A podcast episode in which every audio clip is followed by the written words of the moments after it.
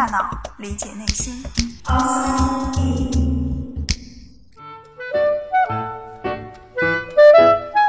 欢迎来到 Outside In，我是冰峰。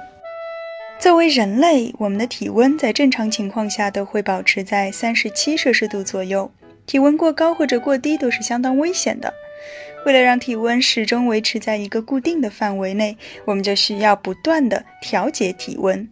我们每天都会吃很多的东西，摄入非常多的能量。一般认为，一个成年人每天需要两千六百大卡热量的摄入，而这其中有大约三分之二都是用来调节体温的。由此看来，调控体温是我们最重要的生理活动之一。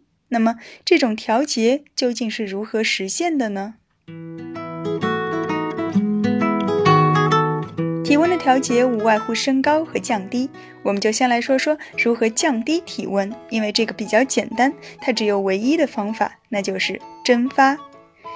液体蒸发可以有制冷的效果，这个在初中物理课上应该都学过。那么我们通过什么途径来让液体蒸发呢？答案就是出汗，这是最常见的，也是我们最熟悉的降温方法。而对于那些不会出汗或者只有一小部分汗腺的动物，比如说鸟类、兔子、猫和狗等等，它们会通过舔自己的身体或者是大喘气的方式，让体内的液体蒸发出去。当然，液体的蒸发也和周围空气的湿度有关。如果空气湿度高，那么液体要蒸发出去就会比较的困难。因此，越是潮湿的地方，尽管测得的温度是一样的，我们的体感上却会感到更热一些。而大量的出汗会让我们的身体脱水，所以我们在大热天喝水会比较多。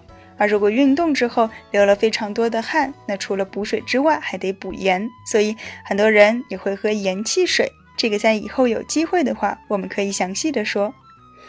要让体温降低，并没有太多的花样。但是反过来，如果要让体温升高，那方法就比较多了。颤抖是其中的一种方法。任何肌肉的收缩都可以产生热量，所以当我们颤抖的时候，肌肉收紧就会感到不那么冷了。有些时候，我们是有意识的颤抖，为了让自己暖和一些。而也有时候，我们是不由自主的颤抖，那就是身体在进行自我保护了。颤抖是一个产生热量的非常有效的方法，但是它的代价就是会消耗掉相当多的能量。那么，除了颤抖之外，还有其他的方法吗？身体总是会有它自己的保护机制。在大冬天，为了使体内的热量不会快速的流失掉，我们的体温调控系统会将一部分的血液向内部转移。一方面是可以远离外界的低气温，而另一方面也是为了保护我们的内脏器官。这也就是为什么在冬天，尽管我们的体温依然是三十七度，可是我们的皮肤摸起来会比较的冷，而肌肉也会更僵硬一些。如果我们要在冬天运动的话，也会需要更多的时间来进行热身，因为我们需要将血液重新回流到四肢，提升肌肉的温度，这样才能够让它自由的舒张。除此之外，还有一种对于大多数哺乳动物来说都很有用的方法，但是对于人类却不太适用，那就是。抖一抖身体，让身上的毛蓬松起来，以此来达到和外界温度隔绝的作用。而人类的毛发显然太短了，再怎么蓬松都不可能将皮肤与外界隔绝。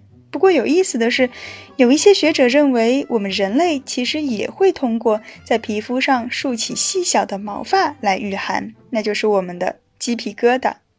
虽然现在看来它并没有什么实质的用途，但是这种生理反应很可能是我们的长毛祖先遗留下来的。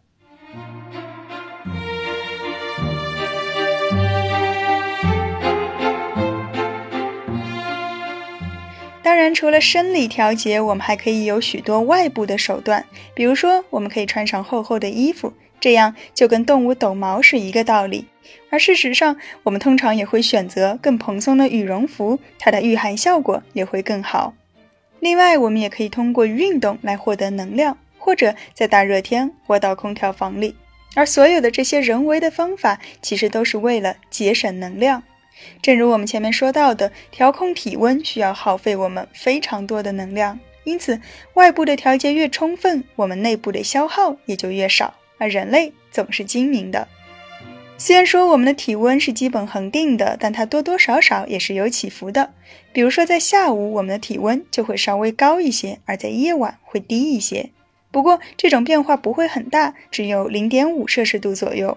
而除了体温，我们的体重也是相对稳定的。可是，在秋天，我们的体重或许会更重一些，而春天则会轻一些，因为我们需要在秋天的时候为接下来的冬天储备脂肪，不仅仅是为了抵御寒冷，也为了冬天可能会出现的食物短缺做好准备。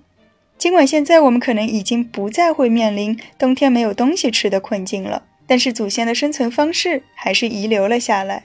或许在很多年以后，我们又会演变出另一种样态来适应新的生存环境。